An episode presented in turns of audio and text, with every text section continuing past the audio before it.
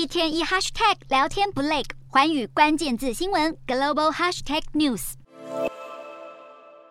泰国宪法法庭在九月三十号判决，因为任期争议而被暂停职务的总理帕拉育，任期从二零一七年开始算起，因此理论上帕拉育的任期是到二零二五年，也就是说到明年国会大选之前，帕拉育仍然是泰国的总理。而帕拉育也从今天开始恢复了总理职务，并且发文誓言将在任期内推进重塑经济的国家发展策略，包括像。是升级公路、铁路、机场和港口等交通基础设施，以及数位基础设施，让人们能够更方便地使用在线平台交易和学习，表达重振经济的决心。